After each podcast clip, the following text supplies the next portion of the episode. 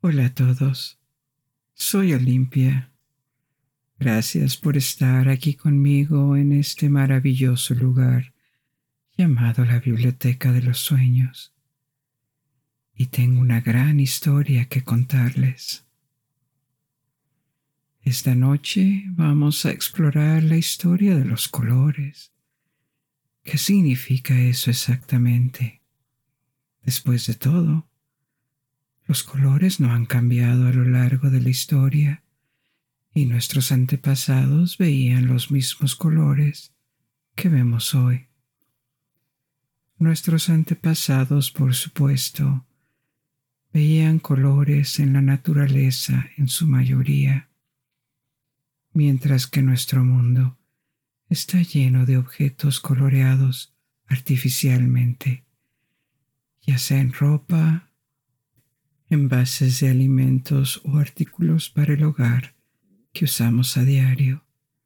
Estamos rodeados de una gran cantidad de artículos coloridos. En todo caso, ahora es menos probable que experimentemos los colores tal como ocurren en la naturaleza. A partir de diversas encuestas realizadas en todo el mundo, Sabemos que el azul es el color favorito de la mayoría, seguido por el verde, el rojo y el morado. Es difícil saber cómo habrían respondido nuestros antepasados a la misma pregunta hace un siglo o incluso mil años, y realmente no hay forma de saberlo. El atractivo de los colores puede ser cultural hasta cierto punto o puede ser algo inherente a nosotros por ser parte del reino animal, lo que significa peligro u oportunidades de comida o reproducción. Pero esos colores favoritos, el azul seguido del verde, el rojo, y el morado disfrutan casi de la misma clasificación de un país a otro. Así que tal vez haya un aspecto biológico o tenga algo que ver con los sentimientos y las experiencias asociados con cada uno a medida que navegamos por la vida. No hay muchas cosas negativas que podamos asociar con los colores azul o verde, por ejemplo, y eso puede explicar la preferencia. Hay varias teorías, pero no hay una explicación científica concreta de por qué preferimos algunos colores sobre otros. Y realmente no sabemos cómo han evolucionado estas preferencias con el tiempo.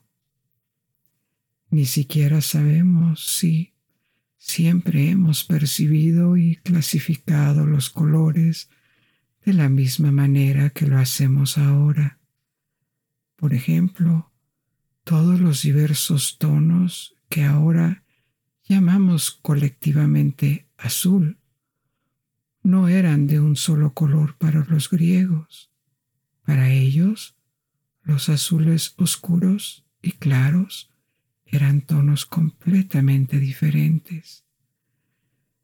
Pero lo que podemos explorar en esta historia es cómo ha evolucionado a lo largo de los siglos el significado de los colores, su simbolismo y el estatus que les atribuimos. Los colores eran muy importantes en muchas culturas antiguas y tenían códigos estrictamente aplicados a ellos. Algunos colores estaban prohibidos o limitados para su uso por un determinado grupo de personas. La historia de esta noche demostrará que no se trata de un fenómeno aleatorio o que podamos considerar por separado de la disponibilidad de recursos o de las limitaciones históricas, incluido la rareza de los pigmentos en regiones específicas del mundo, la religión, los acontecimientos públicos, la geografía y el desarrollo del arte. Todo esto contribuye a dar forma a nuestros gustos en colores y al significado que les atribuimos. Si lo deseas, puedes cerrar los ojos y concentrarte solo en el sonido de mi voz mientras nos embarcamos juntos en esta aventura. Y ahora exploraremos juntos el mundo de los colores. Tenemos mucho que discutir esta noche, pero antes de comenzar, asumamos una posición cómoda, tomemos una respiración larga y profunda y relajante. Y cuando exhalemos, libremos la tensión en nuestros hombros y libremos nuestros músculos faciales. No nos damos cuenta de cuánta tensión llevamos expresando a través de nuestro rostro. Déjala ir. Vamos a comenzar nuestro viaje con el azul. Al parecer, el azul es el rey de los colores hoy en día como parecen indicar las encuestas que he mencionado. En muchos países el azul ha sido el favorito desde principios del siglo XX para casi toda una población. No sabemos si esto ya era así hace varios siglos, pero sí sabemos que si nos remontamos a la antigüedad, el azul se usaba mucho menos que ahora. Por supuesto, el azul es inevitable. Es el color del cielo, en general, y de los mares y lagos, pero también es mucho menos común en las plantas, los animales y todas las materias primas de las que dependían nuestros antepasados para fabricar objetos metales, madera, piedras, arcilla. El color azul está ausente del arte rupestre y siguió siendo poco común en los objetos hechos por el hombre hasta finales de la antigüedad, con la excepción del antiguo Egipto. Parece que el color azul no era particularmente prestigioso buscado durante la antigüedad, al menos en comparación con colores como el rojo, el morado, el blanco o el negro. Un ejemplo de una civilización antigua a la que no le importaba mucho el azul es la antigua Grecia. Es poco conocido que los griegos clasificaban los colores por los claros y oscuros, en lugar de que por tono.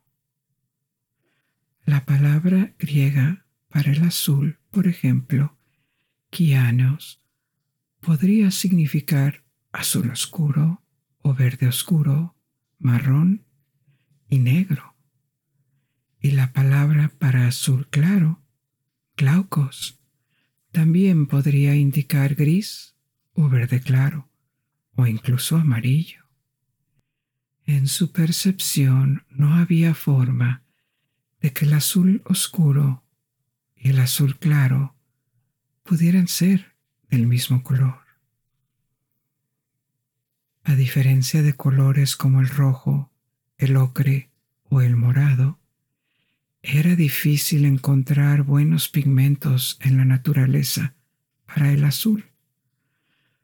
Los minerales se limitaban al lapislázuli, que era raro y precioso, o a la azurita, que es un mineral de cobre y tampoco es fácil de encontrar.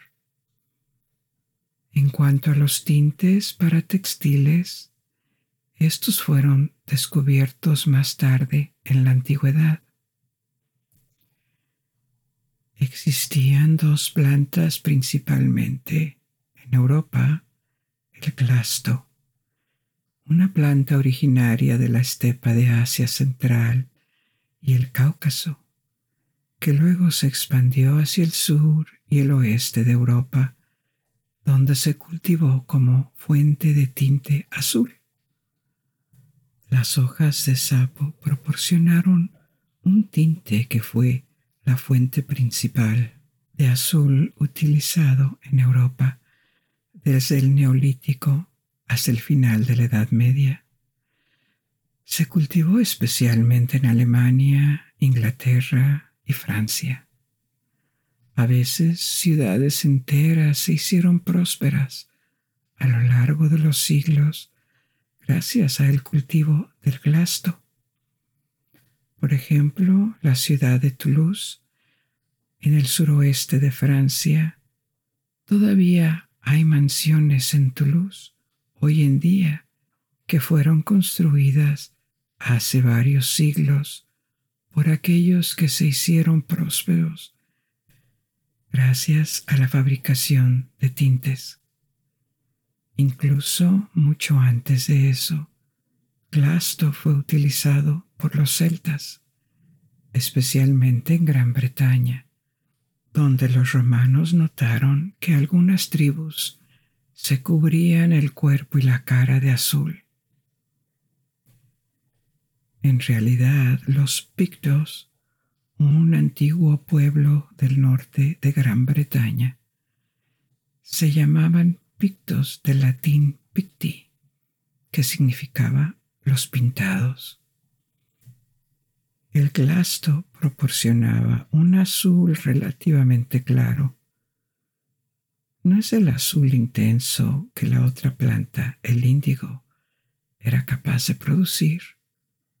Hablaré del índigo en un minuto, porque durante siglos se convirtió en uno de los tintes más importantes del mundo.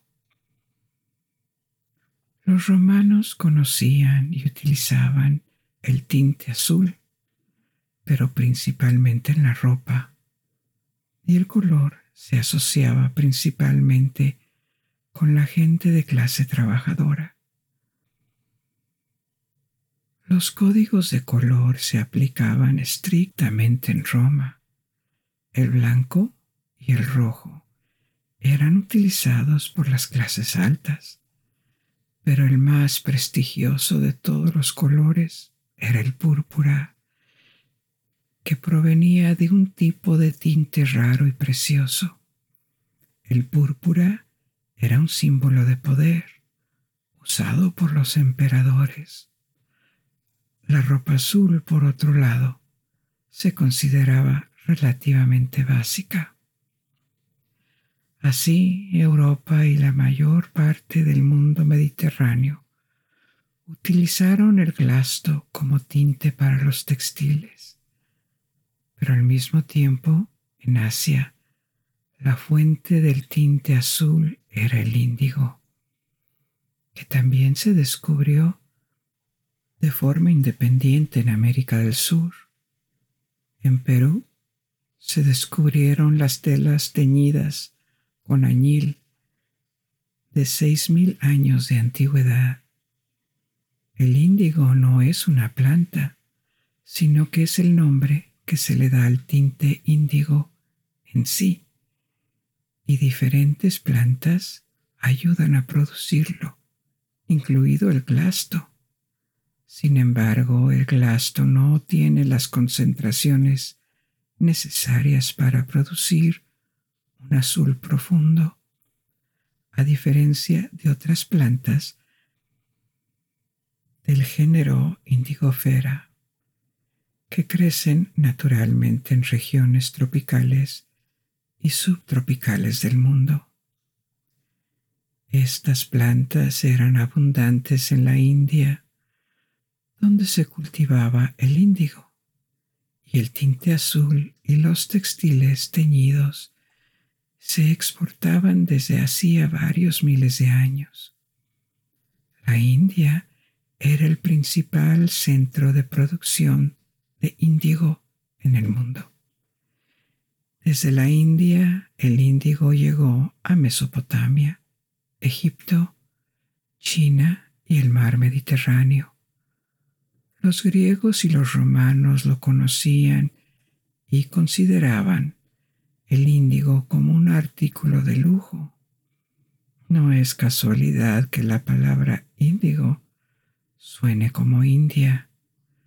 Los griegos lo llamaron indicon, que significa indio, y los romanos latinizaron la palabra a indicum, que luego pasó al italiano y finalmente a otros idiomas europeos, dándonos índigo en español, francés o inglés.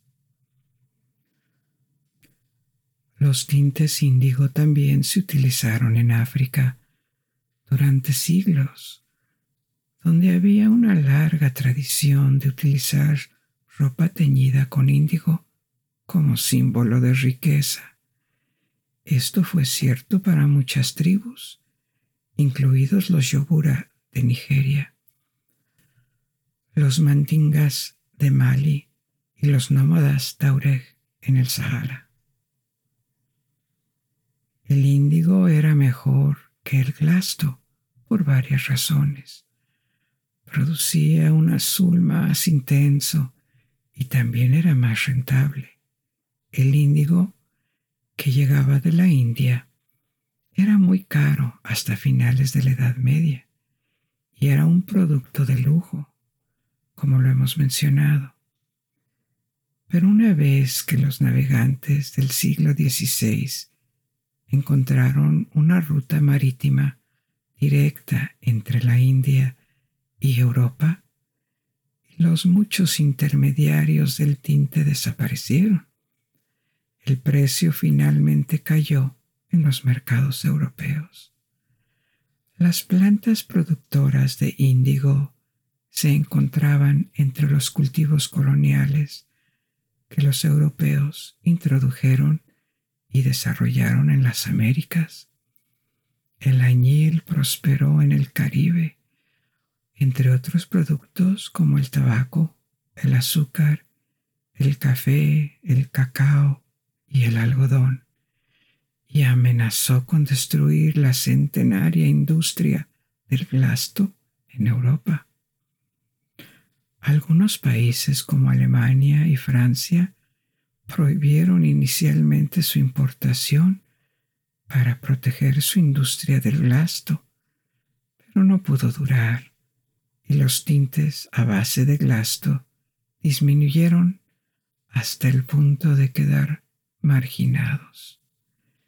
El tinte índigo se producía en bloques de un color azul intenso y profundo y podía diluirse para teñir textiles o para hacer pintura. El uso dominante del índigo duró hasta bien entrado el siglo XIX, cuando fue reemplazado por tintes sintéticos. Volveremos a eso más tarde. Aparte de las plantas, otra fuente del pigmento azul en el mundo antiguo era de minerales como el lapislázuli y fue en parte el azul hecho de esta fuente lo que convirtió a Egipto en la única civilización antigua en asignar un alto estatus al color. En Egipto, el azul se asociaba con la divinidad y la buena suerte el lapislázuli, al ser raro y muy caro, procedía de Afganistán y también se utilizaba para fabricar joyas preciosas, pero no era el único tipo de azul disponible para los egipcios.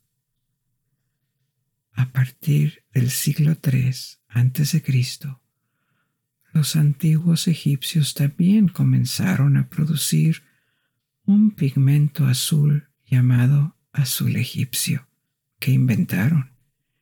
Era una mezcla de varios minerales como sílice, cal y cobre que se calentaban y se cree que el material resultante es el primer pigmento sintético jamás creado. Podría molerse y usarse para una variedad de aplicaciones, por ejemplo, para pintar madera y papiro. Es una forma temprana de papel. Para frescos, para colorear vidrio y crearlos azul, incrustaciones azules dentro de jarrones los romanos aprendieron esta receta de pigmentos artificiales y también la usaron. Pero después de la decadencia del imperio romano, la receta se perdió y solo recientemente fue descubierta. Les mencioné que los griegos y los romanos consideraban el azul como un color relativamente menor pero una cultura en la que se volvió mucho más importante en los siglos posteriores a la caída del Imperio Romano de Occidente fue en los países islámicos. Los arquitectos y decoradores islámicos utilizaron una gran cantidad de azulejos azules para cubrir innumerables palacios y mezquitas desde el sur de España hasta Asia Central. Muchos de ellos siguen existiendo hoy en día y sus fachadas con motivos geométricos o detalles florales han resistido el paso del tiempo. Uno de los atractivos del color azul en la arquitectura monumental es que no es común en la naturaleza, más allá del cielo y el mar, por lo que usar un color que evoque los cielos para decorar un edificio indica algo sagrado o al menos notable. Pero aún así el azul no era el color favorito del mundo islámico. El verde y el blanco lo eran. De hecho, se decía que el verde era el color favorito del profeta.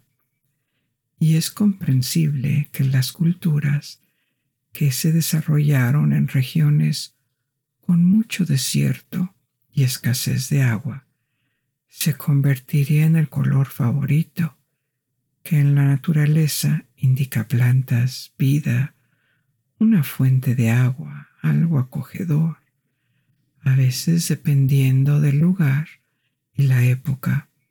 El azul era un color que solo usaban las minorías cristianas y judías que vivían dentro de los países musulmanes, mientras que el verde y el blanco se limitaba a los musulmanes.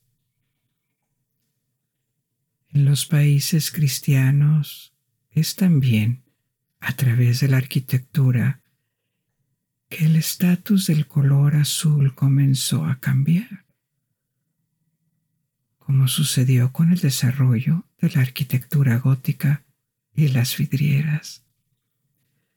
Hasta el siglo XII, el azul jugó un papel menor. Su estatus no cambió desde los tiempos de Roma, y solo los pobres vestían de azul. Tal vez preferían el color azul, pero en la sociedad el color del prestigio, del poder, de la nobleza y de la fe era el rojo, del que hablaremos poco más adelante. Este fue el caso hasta el siglo XII, cuando el estatus del color azul comenzó a cambiar. Y todo comenzó alrededor de 1130, con la Revolución Gótica en la arquitectura religiosa. Fue con esta revolución que comenzaron a aparecer grandes vidrieras en iglesias y catedrales. Las personas que vieron estas primeras grandes vidrieras o vitrales pensaron que eran absolutamente maravillosas. Esta luz de color que se filtraba en sus lugares de culto era impresionante, como nada que lo hubiera soñado antes. Los vitrales a menudo se coloreaban con cobalto, lo que producía vidrio azul, junto con un poco de rojo. Llenaban a una iglesia con una luz violeta azulada que parecía completamente de otro mundo. Esto comenzó en París, inicialmente en la Basílica de Saint-Denis, luego en Saint-Chapelle, en el centro de París.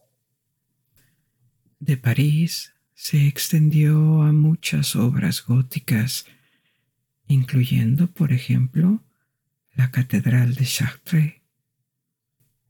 En una ciudad al sur de París, que hasta el día de hoy todavía tiene vitrales azules del gótico temprano. Tomó décadas, pero este nuevo estilo gótico en Europa occidental realmente cambió las percepciones del color azul. Gracias a su reciente asociación con lo sagrado, con la paz y la serenidad, se volvió mucho más deseable y prestigioso por primera vez en siglos. Por la misma época, otro factor de carácter religioso y artístico que cambió el estatus del color azul fue la veneración a la Virgen María y los colores utilizados para pintar sus ropas. En el siglo XII, la Iglesia Católica Romana instruyó a los pintores para que representaran a María con el pigmento más caro que llegó a Europa, el ultramar. El ultramar era básicamente lapislázuli molido y refinado y producía lo que llamaríamos el color azul cobalto. El uso del lapislázuli como pigmento no era nuevo, como mencioné anteriormente. Los egipcios y los mesopotámicos lo hicieron miles de años antes pero en la Europa medieval ahora era más caro que nunca, viajando a lo largo de la ruta de la seda desde Afganistán, llegando a Italia a través de Venecia y Génova a un costo más alto que el oro. Un nuevo y más largo proceso de refinamiento que eliminaba las impurezas significaba que el ultramar, hecho de polvo de lapislázuli, producía un azul muy rico y profundo, a diferencia de cualquier otro pigmento. No pasó mucho tiempo antes de que los reyes y príncipes de Europa también adoptaban el azul debido a su alto costo, exclusividad y prestigio. Los primeros en adoptar el azul fueron los reyes de Francia, especialmente Luis IX, también conocido como San Luis. Un escudo azul con una flor de lis dorada, que es un tipo de iris, se convirtió en el escudo de armas de los reyes de Francia y el azul tardó solo unas décadas en extenderse a la ropa real y a las insignias de toda Europa. El azul se convirtió en un símbolo de riqueza y poder. El azul también se convirtió en el rey de los colores en las pinturas y sus tonalidades comenzaron a cambiar y refinarse con las evoluciones técnicas. En la Edad Media, la pintura a menudo se hacía con témpera, una pintura de secado rápida, hecha de pigmentos con un aglutinante, generalmente yema de huevo, que se podía disolver en agua. Durante el Renacimiento, la pintura al óleo comenzó a sustituir a la témpera a gran escala, al menos para las pinturas más prestigiosas. Además de su composición diferente, las pinturas al óleo también cambiaron la forma en que los colores se veían en el lienzo y cómo se podían usar, ahora tendiendo a ser más brillantes y oscuros. El pigmento ultramar, por ejemplo, en la pintura al óleo, tendía a ser muy oscuro, casi negro. Por esta razón, artistas como Rafael comenzaron a agregarle blanco. A finales de la Edad Media, las ropas de la Virgen María se representaban como de un azul vivo azul oscuro y con la adición del blanco se convirtieron en azul cielo.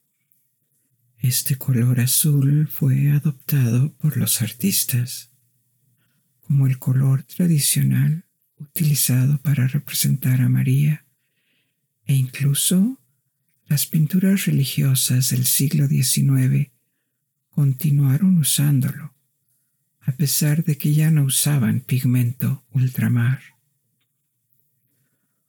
Otro artículo de lujo muy buscado en la Edad Media que presentaba el azul era la cerámica, especialmente la de porcelana china. Durante siglos China tuvo el monopolio de la porcelana, habiendo descubierto la receta que la hacía perfectamente blanca y ligeramente transparente en comparación, las cerámicas de otras partes del mundo parecían más gruesas y menos refinadas. Los artesanos chinos desarrollaron varios colores para decorar objetos de porcelana ornamentados. Esto no se podía hacer con pintura normal, porque los artículos tenían que calentarse altas temperaturas. En el siglo IX, los artesanos chinos comenzaron a utilizar sales de cobalto para fabricar porcelana azul y blanca, y más tarde, en la Edad Media, estas piezas comenzaron a exportarse a Europa a través de la ruta de la seda. Durante siglos los europeos trataron de imitar esta porcelana blanca y azul. Hubo tentativas en Inglaterra, en Francia, en los Países Bajos y en Rusia. Quizás uno de los más exitosos fue la porcelana de Delft, de la ciudad de Delft en los Países Bajos pero no fue hasta el siglo XVIII que finalmente se descubrió la receta secreta y la calidad de la porcelana europea pudo igualarse más a la porcelana china. En el siglo XV, el índigo se había vuelto asequible para la clase trabajadora y podía ser utilizado en la ropa por todos, desde campesinos hasta reyes. El índigo reemplazó al blasto como en el tinte textil principal, lo que hizo que el azul fuera realmente barato, con el beneficio adicional de ser muy duradero. Ahora que el color se asociaba con la autoridad y también era relativamente asequible, se extendió a muchos usos nuevos. Por ejemplo, los uniformes militares. El azul se convirtió en el color de los soldados de infantería y marineros en muchos países. Tal vez en parte debido a su popularidad, fue subvertido por los ejércitos revolucionarios. A finales del siglo XVIII, tras el estallido de la Revolución Americana, el azul se convirtió en 1779 en el color oficial de los uniformes militares de los Estados Unidos, y su uso continuó en el ejército de los Estados Unidos hasta 1902. El uniforme de gala sigue siendo azul hoy en día. Los revolucionarios franceses también adoptaron el azul, en oposición al blanco de los monárquicos franceses y los austriacos, que fueron sus principales oponentes al comienzo de la Revolución Francesa. Napoleón mantuvo el azul como color de los uniformes de su ejército y fue abandonado en Francia solo en 1915 porque era demasiado visible en los campos de batalla. Pero después de estas revoluciones, el azul se convirtió cada vez más en el color de los gobiernos y las autoridades del siglo XIX, y todavía lo es en gran medida. El azul es el color preferido por los policías y otros servidores públicos, así como por los uniformes escolares. Y la razón sigue siendo el simbolismo que se le atribuye a este color, además de su bajo costo. El auge del índigo había convertido al azul en el tinte más producido en el mundo. El éxito del índigo es la razón por la que los jeans azules son azules están hechos de mezclilla, que es un textil de algodón. La mezclilla se inventó en Europa y el nombre mezclilla o demin en realidad proviene de Serge de Nîmes. Nîmes o Nimes, Francia, es una ciudad al sureste de Francia donde se fabricaron las primeras versiones de la tela. Los jeans azules se hicieron inmensamente populares en los Estados Unidos a partir de alrededor de 1875 e incluso se convirtieron en un símbolo de los Estados Unidos. La mezclilla se produjo en varios lugares, pero se adoptó para hacer pantalones en los Estados Unidos a partir de la década de 1700. Y tiene sentido porque el algodón y el índigo eran grandes cultivos en los Estados Unidos en ese momento. En realidad la palabra jeans también proviene del francés. El puerto de Génova, Italia, se llama Jean en francés, que se convirtió en jeans en su forma anglizada. El apogeo absoluto de la industria del índigo fue en el siglo XIX, porque después de eliminar otros tintes azules, el índigo en sí mismo se convirtió en víctima de un nuevo producto más asequible, el índigo sintético. El sustituto fue descubierto en Alemania en 1878 y reemplazó gradualmente al índigo natural, que colapsó por completo en dos o tres décadas. El comercio del añil natural de la India y las Indias occidentales desapareció por completo en la década de 1920. Hoy en día, casi toda la ropa azul se tiñe con un tinte sintético llamado azul indantreno. Todos los tintes índigo naturales se utilizan solo para producciones en muy pequeña escala, como artesanías o para la restauración de textiles antiguos. El ultramar en la pintura, es decir, el lápiz lazuli molido y refinado, también desapareció y fue reemplazado por nuevos pigmentos, especialmente el azul de Prusia, que también produce un azul profundo y vivo, pero por una fracción del costo. Este azul de Prusia es el azul que se ve en las pinturas impresionistas o en los grabados japoneses fue uno de los primeros productos occidentales que se importaron a Japón. Hoy en día probablemente estemos rodeados de más objetos azules hechos por el hombre que en cualquier otro momento de la historia de la humanidad.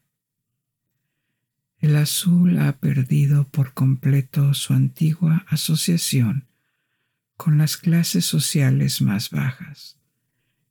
Y la mayoría de la gente tiende ahora a asociar el color con sentimientos como la serenidad o la libertad, y aunque parezca contradictorio con la autoridad, el azul parece sugerir a la mayoría de la gente un tipo de autoridad que es legítima y no demasiado autoritaria, y que sigue siendo muy utilizada por los gobiernos.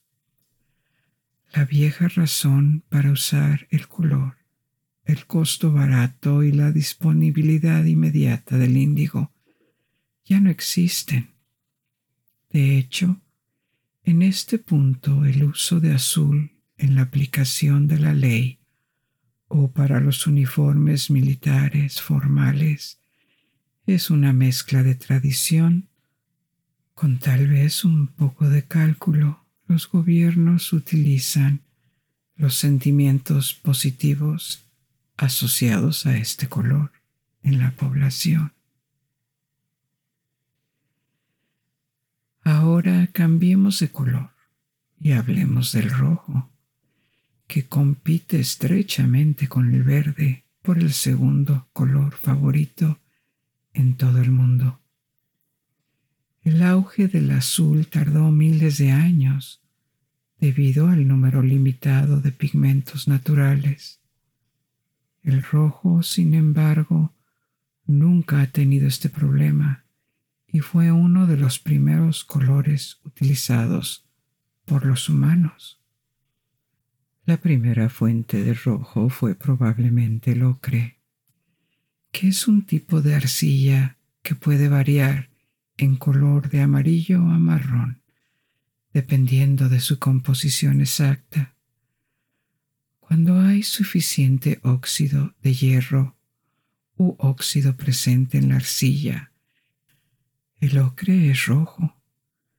La gama de colores posibles producidos por el ocre son los que solemos asociar con el arte rupestre, junto con el negro, que se hacía con carbón la mayor parte del tiempo. Hay evidencia de que la gente de finales de la Edad de Piedra, hace más de cuarenta mil años, ya raspaba y molía ocre para hacer un polvo rojo que podrían haber usado para pintar y corar sus cuerpos. Además del ocre, otra fuente natural del rojo es la hematita y el óxido de hierro, que están muy extendidos en las rocas y suelos. Y había otras fuentes de pigmento para rojos además de los minerales. A partir del neolítico tardío, se creó un tinte rojo secando y triturando pequeños insectos como la coscoja vermellón y la cochinilla. Estos insectos viven en las raíces y tallos de diferentes plantas y contienen pigmentos que ofrecen un rojo muy vivo en varios tonos, como el vermellón o el carmín. Este tipo de pigmento se ha descubierto en yacimientos del Neolítico y de hecho el tinte rojo a base de insectos se sigue utilizando hoy en día, sobre todo en los alimentos. Y por último, estaban los tintes del origen vegetal, especialmente uno hecho con las raíces de una planta llamada rubia, que se utilizaba para teñir telas en el Mediterráneo, la India y China de rojo. Al igual que el azul, el rojo se invistió rápidamente de mucho simbolismo. El rojo era un color importante en todas las civilizaciones antiguas, pero tenía significados diferentes, a veces ambivalentes, tal vez en parte porque el rojo es el color de la sangre. En el antiguo Egipto se asociaba con la salud, la vida, y la victoria. Las mujeres egipcias usaban el rojo para teñirse las uñas y el cabello, y el polvo ocre para enrojecer sus mejillas y labios. Pero también era el color del calor y la destrucción. Y hay oraciones del antiguo Egipto que piden protección contra todo lo malo y rojo. El rojo también se utilizaba como tinte para la ropa en Egipto, India y China. Y en todas estas culturas era uno de los colores más utilizados en objetos hechos por el hombre, en ropa, paredes pintadas, cerámica y laca. En China el color rojo tuvo una asociación cada vez más positiva con el tiempo y fue y sigue siendo considerado como el color de la suerte y la prosperidad. Las puertas y las paredes de los palacios estaban pintadas de rojo y hasta el día de hoy el rojo domina las celebraciones chinas. El rojo también jugó un papel importante en la filosofía china, según la cual hay cinco elementos y cada uno tiene un color, metal, madera, agua, fuego y tierra. El rojo era el color del fuego. Durante varias dinastías, cuando un nuevo emperador subía al trono, sus adivinos le decían qué color traería más éxito a su reinado.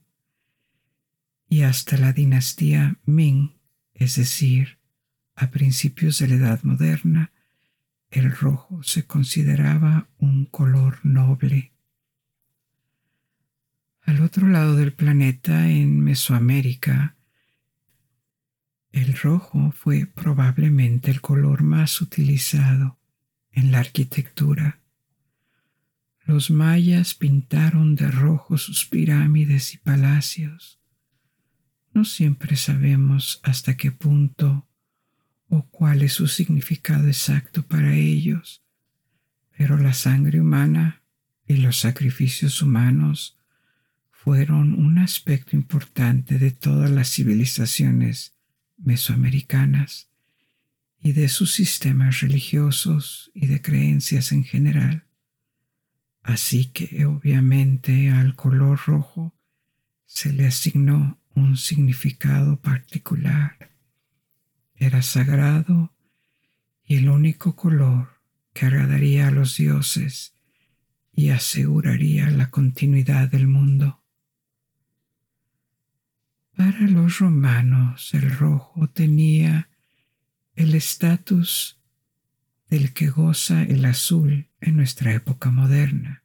Era, en todo caso, el color más importante, el que representaba el poder, la autoridad, el ejército y la victoria. Los soldados romanos vestían túnicas rojas y los oficiales usaban capas que podían variar de carmesí a púrpura. Cuando un general romano triunfaba en la batalla, tenía todo su cuerpo pintado de rojo. Los romanos también desarrollaron un nuevo pigmento para pintar llamado vermellón, que era un rojo vivo que provenía del mineral cinabrio. Tenían minas de cinabrio en España desde la que se exportaba a Italia y al resto del imperio romano. Este pigmento era muy resistente. Ahora, veinte siglos después, los frescos pintados en villas romanas, como en Pompeya, siguen siendo brillantes y coloridos. Y una vez más, las consideraciones económicas jugaron un papel importante. El tipo de tinte más caro y raro en la antigüedad romana era el púrpura, obteniendo de una concha que le daba un tono púrpura rojizo.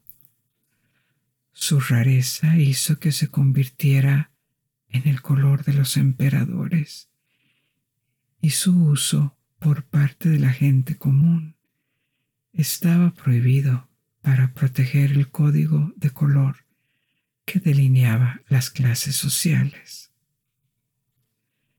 El simbolismo asociado al rojo no desapareció con el imperio romano del occidente, ya que sus sucesores también lo adoptaron como el color de importancia el imperio romano de Oriente, Bizancio, mantuvo la misma jerarquía de colores con el rojo, el color de los emperadores y el poder. En la parte superior, los nuevos príncipes de Europa y de la Iglesia Católica hicieron lo mismo, al menos lo hicieron hasta que el azul se convirtió en el nuevo rojo en los siglos XII y XIII, como describí antes. Antes de eso, el rojo era el color favorito de los reyes europeos y se usaba con frecuencia en la ropa durante la Edad Media. Era un color muy popular, pero no todo el mundo llevaba el mismo tono de rojo. El tinte rojo para la gente común se hizo con rubia, la planta que mencioné antes y que se utilizó como tinte rojo durante miles de años. El color que producía el rojo más ladrillo y se desvanecía fácilmente o al lavarlo. El rojo brillante estaba reservado para los ricos y solo la realeza y los aristócratas podían usar ropa escarlata teñida con costosos tintes rojos a base de insectos. Al igual que los tintes azules, se desarrolló toda una industria en torno a este rojo de alta gama. Los insectos eran abundantes en Europa y alrededor del mar Mediterráneo, pero el proceso requerido para crear una escarlata brillante era largo y complicado. Los insectos tenían que ser recolectados, secados, triturados y luego hervidos junto con otros ingredientes. Los fabricantes de tinta escarlata protegían sus secretos ferozmente. Pero al igual que los productores de tinte azul a base de glasto, que fueron expulsados del negocio cuando el índigo llegó a Europa, los productores de tinte escarlata a base de insectos de coscoja fueron reemplazados por un nuevo tinte hecho de otro insecto encontrado durante la exploración del mundo esta vez no de la India, sino de las Américas. Cuando el ejército de Hernán Cortés conquistó a los aztecas de México, descubrieron no solo plata y oro, sino también el insecto, la grana cochinilla, que producía un tinte rojo parecido a la coscoja y de hecho está relacionado con él, pero que podía cosecharse con más frecuencia. Dio como resultado un rojo más fuerte y brillante que la mejor coscoja, y además funcionó muy bien en textiles de lujo como la seda. Los primeros cargamentos de cochinillas se enviaron a Europa en la década de 1520 y reemplazó progresivamente a otros pigmentos para el teñido de lujo. También sirvió como pigmento para pinturas finas. Los rojos de las obras de pintores como Rembrandt, Vermeer, Velázquez o Tintoretto procedían de la cochinilla. Al igual que en la antigüedad, el rojo en las artes, especialmente el rojo vivo, conservó su asociación con la pasión, la guerra y la violencia. A veces se veía y se sigue viendo como un color intenso, pero debido al auge del azul a partir del siglo XII, el rojo perdió progresivamente su asociación con la realeza y el poder, con la excepción de algunos países como Inglaterra. Sin embargo, a finales del siglo XVIII, el rojo comenzó a adquirir un nuevo significado político y simbólico a partir de la Revolución Francesa. Hubo varios partidos que lucharon por la influencia entre la toma de la Bastilla en 1789 y el ascenso de Napoleón diez años después. Los revolucionarios convencionales en las primeras etapas de la revolución tenían la intención de crear una monarquía constitucional y adoptaron el azul. Como mencioné anteriormente, en parte porque había sido el color de los revolucionarios estadounidenses, en contraste con la bandera blanca de los realistas. Pero los políticos y partidos más radicales de la época que ahora consideraríamos de extrema izquierda, adoptaron una bandera roja. El rojo, por supuesto, representa la intensidad y la idea de guerra, pero también era el color utilizado por el gobierno para declarar un estado de emergencia o un asedio. significaba alerta, por lo que estos radicales pretendían que el uso del rojo fuera una llamada a la acción. Los partidos de su causa llevaban el gorro frigio rojo, inspirado en los gorros que llevaban los esclavos liberados en la antigua Roma. Durante un corto periodo de tiempo, especialmente con la figura de Robespierre, la revolución adquirió un carácter más populista,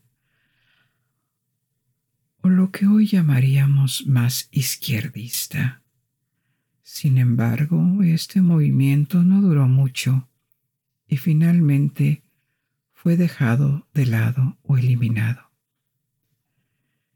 Sin embargo, simbólicamente, este movimiento convirtió el rojo en un color político adoptado por los nuevos movimientos políticos del siglo XIX con el surgimiento del socialismo. En 1848 hubo otra revolución en Francia que reemplazó la monarquía con una nueva república y los manifestantes, principalmente trabajadores parisinos, una vez más usaron la bandera roja como referencia directa a la revolución de finales del siglo XVIII. Hubo varios levantamientos contra las monarquías en toda Europa en 1848 y también utilizaron la bandera roja. Veintidós años después, la bandera roja reapareció durante la Comuna de París. En 1870, la ciudad de París se rebeló durante dos meses cuando el régimen de Napoleón III, el Segundo Imperio, se estaba derrumbando. Al final la revuelta fue finalmente aplastada, pero siguió siendo una fuente de inspiración para los revolucionarios de izquierda de toda Europa, como modelo de lo que podría ser una insurrección popular. En ese momento París y sus alrededores estaban muy industrializados y había aparecido una clase obrera industrial. Así que esto parecía encajar bastante bien con las predicciones de Marx y el modelo de la insurrección de la clase obrera. Pero la sociología siguió siendo muy diferente en el resto de Francia. Hubo pequeños movimientos en las grandes ciudades, pero el resto del país simplemente no siguió la insurrección, por lo que el ejército francés sitió y luego aplastó la comuna de París. A partir de entonces la bandera roja se convirtió en el símbolo del movimiento socialista y fue reivindicada por los partidos marxistas. Se convirtió en el color de los países comunistas en el siglo XX, desde China hasta Europa del Este. La notable excepción a esta tendencia fue Estados Unidos. En todo el mundo el rojo se asocia tradicionalmente con la izquierda y el azul con la derecha. En Estados Unidos, sin embargo, el azul es el color de los demócratas y el rojo el de los republicanos. Sin embargo, este cambio de color es en realidad muy reciente. Hasta la década de 1980, los demócratas a menudo estaban representados por el rojo, y mientras que los republicanos se asociaban con el azul. Sin embargo, en las décadas de 1980 y 1990, diferentes periódicos y cadenas de televisión comenzaron a usar los colores de manera diferente, según su propia lógica. Fue solo después de las elecciones del 2000 que los principales medios de comunicación comenzaron a ajustarse a este mismo esquema de color invertido. Ahora este esquema de color se ha vuelto tan ampliamente reconocido en el lenguaje político que es poco probable que cambie pronto. A este respecto, el uso de estos colores por parte de los Estados Unidos es una excepción a su uso común en todo el mundo. Volviendo a los tintes, la grana cochinilla y las plantas como la rubia, para obtener tintes más baratos, se habían convertido en industrias propias hasta el siglo XIX. Al igual que el índigo, fueron víctimas del progreso técnico. Se descubrió un compuesto orgánico llamado alisarina y se sintetizó a partir del alquitrán de hulla, una materia prima muy barata. Este nuevo tinte rojo sintético no solo era más barato, sino también más duradero. En cuestión de años, la importación de cochinilla de América Latina y el cultivo de rubia en Europa desaparecieron por completo. El rojo sigue siendo un color ambivalente. Hoy en día todavía tiene una carga política, pero más allá de eso, se asocia con la intensidad. Puede representar el coraje y el sacrificio, como se ve en la flor de amapola roja que se usa en el Día del Recuerdo en los países conocidos como los países de la mancomunidad. También es el color del amor, de la felicidad y la celebración, más frecuentemente asociado con la Navidad, el día de San Valentín, los eventos de alfombra roja y los asientos en los teatros de ópera. Pero al mismo tiempo el rojo puede representar ira, agresión o peligro. Es el color tradicional de las señales de advertencia y esta asociación con la violencia o el peligro es muy antigua.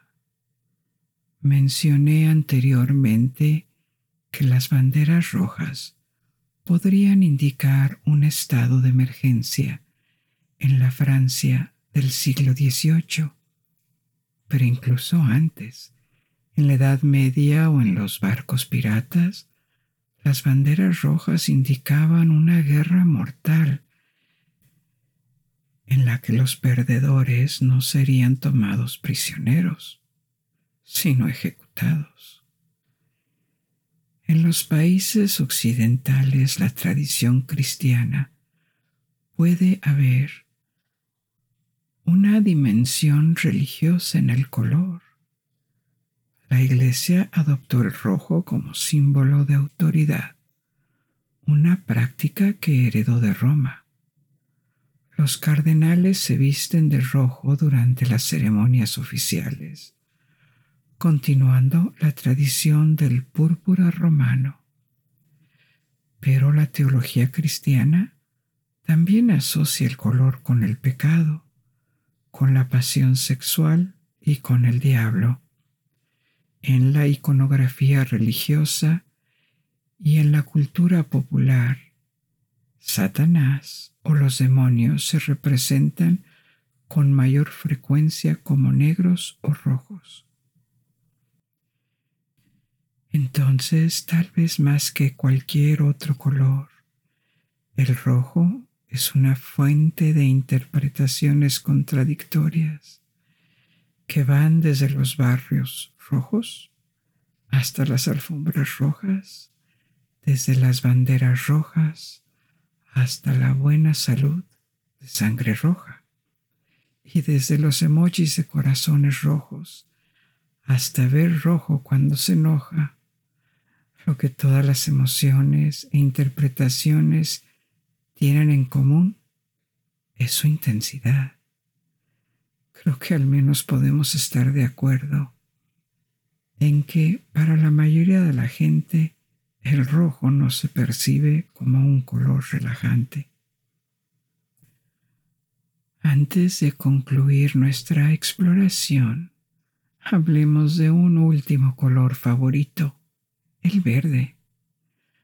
A pesar de su predominio en la naturaleza, el verde no era un color fácil de reproducir en tiempos prehistóricos. Podría haberse obtenido mezclando pigmentos azules y amarillos, pero como ya hemos comentado, los pigmentos azules también eran difíciles de encontrar. Por lo tanto, no tenemos rastro conocido de pigmentos verdes artificiales anteriores a la antigüedad. Pero el verde está muy presente en la naturaleza debido a la clorofila y por lo tanto es el color que asociamos sin esfuerzo con las plantas y la vegetación en general, su percepción positiva probablemente se deriva de esta asociación. Es probable que el atractivo del verde fuera aún más fuerte en las primeras sociedades agrarias. Crecimiento o renacimiento. Y esta es la asociación tradicional que encontramos en las sociedades antiguas. Los egipcios encontraron pigmentos verdes en la malaquita, una piedra semipreciosa que se molía para pintar. Cuando se trataba de textiles, teñían las telas dos veces, primero con azafrán, que daba un color amarillo, y luego con la planta de tejido que producía un tinte azul. El jeroglífico para el verde representaba un papiro en crecimiento, lo que muestra la rica asociación del color con la regeneración y la vida para los egipcios. Al igual que con el azul, los griegos mostraron poco interés en el verde estaba casi ausente de su arte y no tenían las mismas categorías de colores que nosotros. Si recuerdas, el azul y el verde no siempre se distinguían entre sí y podían recibir el mismo nombre en función de lo claro o lo oscuro que fueran. Demócrito, un filósofo griego, describió el verde pálido y el verde oscuro como dos colores completamente diferentes, que hoy llamaríamos simplemente verde, pero que eran completamente diferentes para él. Los romanos mostraron más aprecio por el verde en la pintura, los mosaicos o la cristalería, pero al igual que el azul era un color relativamente secundario en su producción de artes y artesanías. En el código de colores de la Edad Media Europea, el verde ocupaba una posición intermediaria. Como hemos visto, el rojo predominaba para la nobleza, mientras que los campesinos vestían de azul, marrón o gris. El verde era principalmente el color de una pequeña clase media alta urbana. La nobleza, es decir, los aristócratas menores, los comerciantes y los banqueros, vestían de verde como signo de distinción. Los tintes verdes eran relativamente débiles y daban una especie de verde parduzco. Por lo tanto, para la ropa fina, el textil se tenía que teñir dos veces, primero en amarillo y luego en azul.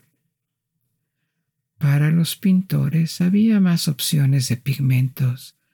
Había malaquita y también un pigmento artificial llamado verdín, hecho remojando cobre en vino fermentado, la única cultura en el mundo donde predominó el verde fue el Islam.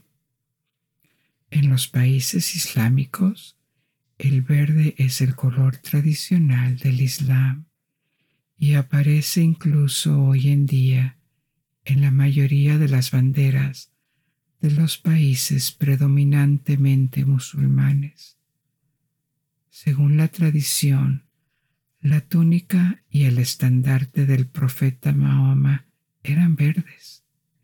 En el Islam, habiendo nacido en regiones desérticas del mundo donde la vegetación y el verde vivo indicaban la presencia de agua y alimentos, el color conservaba un significado muy positivo. Además, por tradición, en los países musulmanes se dice que este verde islámico es el color del paraíso. Aparte del Islam, los verdes también pueden tener un significado religioso en algunos países cristianos puede ser utilizado por católicos romanos y parte del clero protestante durante algunos periodos del año cuando no se acerca una celebración en particular. Estos periodos se denominan tiempo ordinario, pero también es un color de la Navidad junto con el rojo y esto probablemente se hereda de los tiempos precristianos, cuando se adoraban a los árboles de hoja perenne porque tenían la capacidad de mantener su color verde durante todo el año, incluso durante la temporada de invierno.